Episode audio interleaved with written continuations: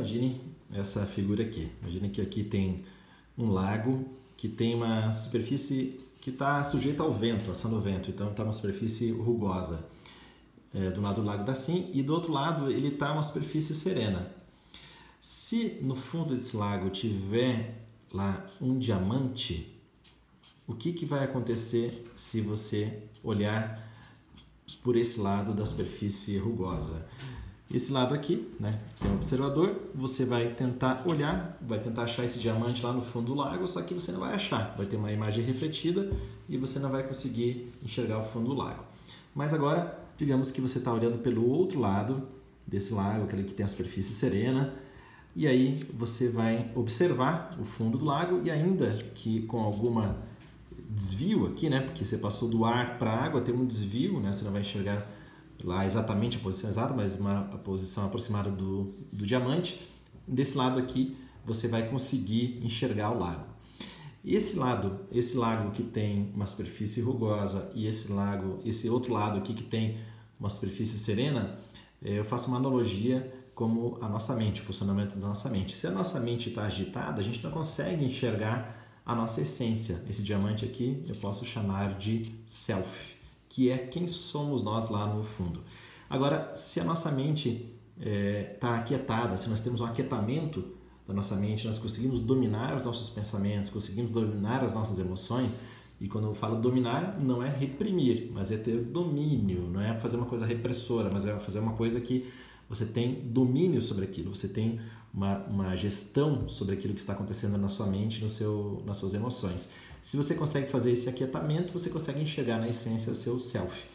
Isso aqui a gente poderia chamar, né, quando a gente consegue enxergar o nosso self, a gente consegue chamar de autoconhecimento, que é quando a gente sabe exatamente quem nós somos, as nossas qualidades, os nossos pontos a melhorar, sabemos as nossas limitações, sabemos as nossas forças, os nossos vilões, as nossas qualidades e quais são os obstáculos que nós enfrentamos como humanos para gerar esse aquietamento aqui. Né? Quando a gente está nessa superfície que a mente está muito agitada, a gente não consegue fazer o aquietamento. Então tem uma série de obstáculos e eu vou citar apenas algum desses obstáculos que impedem uma pessoa de é, não aquietar, não conseguir aquietar sua mente.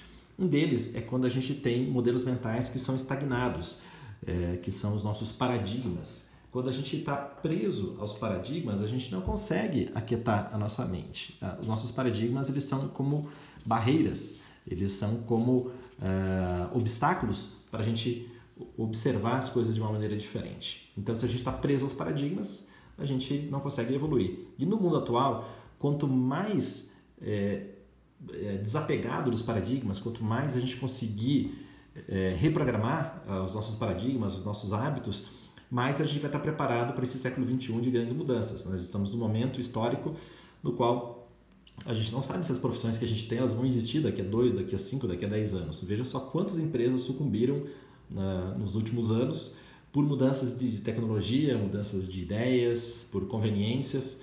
É, é, é, muito louco isso. Então, a gente precisa aprender a desapegar o, dos nossos paradigmas.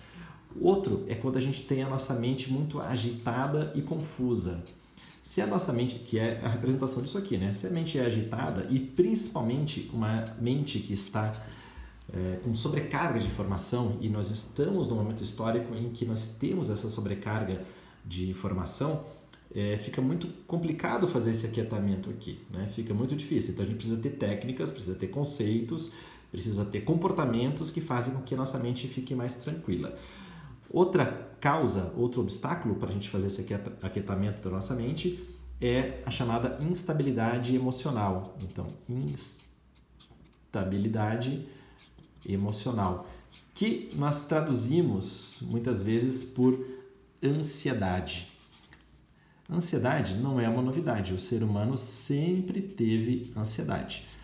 Hoje nós estamos mais ansiosos porque a gente tem essa mente agitada. Ansiedade, eu tenho observado nos meus 20 eh, anos, né? esse ano estou fazendo 20 anos de, como professor e como pessoa que treina outras pessoas em técnicas de meditação e de mindfulness.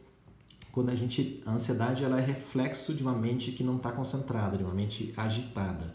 Se a gente consegue deixar a nossa mente mais focada, mais concentrada, a gente reduz drasticamente a ansiedade e a gente gera uma estabilidade emocional. Se a gente tem estabilidade emocional, a gente consegue enxergar esse self, essa essência que está lá dentro da gente. Um quatro, quarto obstáculo é quando a gente tem pouca vitalidade.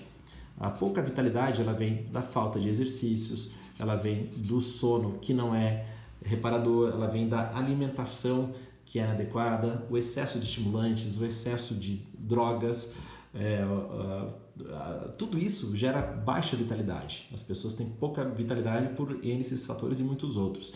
Então, essa baixa vitalidade faz com que a nossa mente fique agitada e a gente não consegue fazer esse aquietamento, esse domínio dos pensamentos para enxergar lá a nossa essência. E uma quinta causa, um quinto obstáculo, são quando a gente tem comportamentos e hábitos que são inconscientes. Então, comportamentos e hábitos que são inconscientes. O que, que eu quero dizer com isso aqui?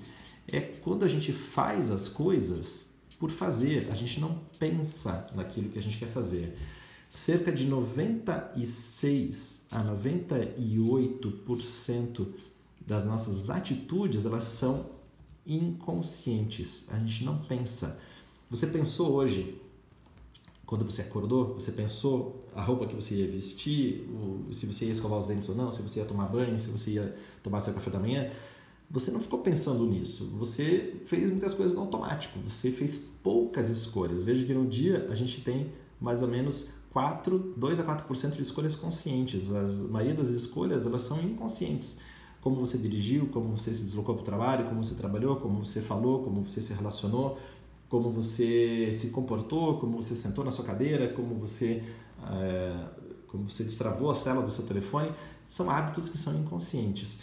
E quando a gente trabalha nesses itens aqui, aprendendo a mudar os paradigmas, aprendendo a quietar a mente, gerando mais estabilidade das emoções, aumentando a vitalidade, e quando a gente consegue reprogramar os hábitos, para se tornarem mais conscientes, a gente tem essa conquista aqui desejada de um domínio das nossa, da nossa mente e um domínio dos nossos pensamentos e um domínio, sobretudo, das nossas emoções. Isso vai fazer com que você gere um estado de autoconhecimento e um estado de maior plenitude, o que nós chamamos usualmente hoje de mindfulness.